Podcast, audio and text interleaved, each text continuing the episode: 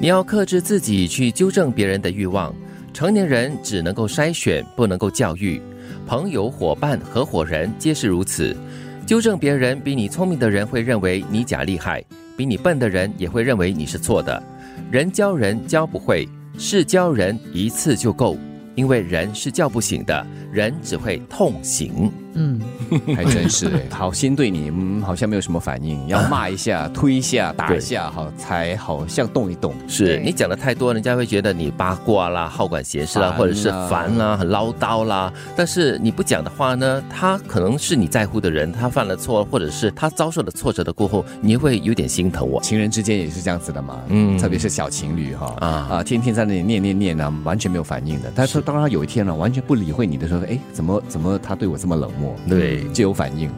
所以啦，你看这里都说了，朋友啦、伙伴啦、合伙人都是这样子的。嗯，其实我觉得哈，人跟人之间的关系是这样的。当你一直是那个去纠正别人，一直去指指点点的那个人呢，你其实是不受欢迎的。对，虽然你说的可能是对的、跟正确的，但是你太常做这件事情的话呢，真的是会惹人厌哦。所以要指对人跟点对人啊，偶尔做一下还 OK。嗯，或者是可能就在指点别人的技巧吧，还有就是你说的语气跟用字哈。嗯，而且也是关键吧。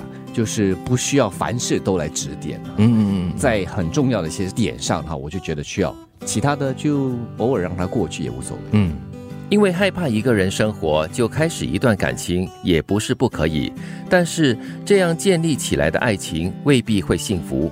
因为度过短暂的甜蜜期后，只因为寂寞而在一起的副作用，慢慢的会随着日子渐渐的显现出来。嗯，爱让你更寂寞哦。出发点不对，你希望或者是你会开启一段感情，是因为你想和这个人共谱恋曲，两个人的事，而不是因为你怕一个人，你觉得一个人太过孤单了。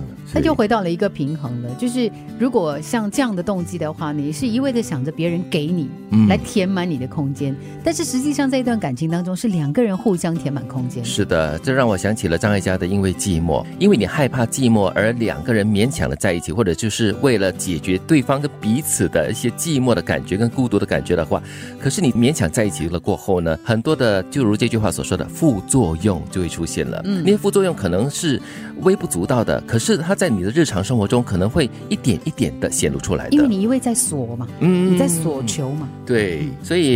不要勉强自己啦，也不要为了因为害怕寂寞或者是摆脱孤单的生活，呃，勉强的跟另外一个人在一起。要真正的是相知相爱才在一起。那也是在勉强别人呢。哦，对。走路与不走路的人，隔一天看没有任何区别，隔一个月看差异甚微，隔一年看差距明显，但没有实质上的区别。隔五年看就是身体和精神状态上的巨大差别。等到十年之后再看，也许就是两种不同的人生了。确实哦，这里的副作用是要累积才会看到结果的。嗯，就是说你没有好好的照顾自己的身体，可能一两天我看不出来。对，但是呢，再过个十年，你就会发现，哎。为什么杰奇越活越健康？嗯，越活越年轻。其实我们这里说的是好事哈。对啦，但是呢，如果反过来看的话，也另外一句成语叫积劳成疾啊。你就是天天的都在劳累，天天的都在挨，夜没有好好的休息补充能量的话，一两天或许看不出来，长久下来的话，那一天就是当医生告诉你你病了，嗯，你就知道结果是。你要克制自己去纠正别人的欲望，成年人只能筛选，不能教育。朋友、伙伴、合伙人皆是如此。人教人教不会，事教人一次就够。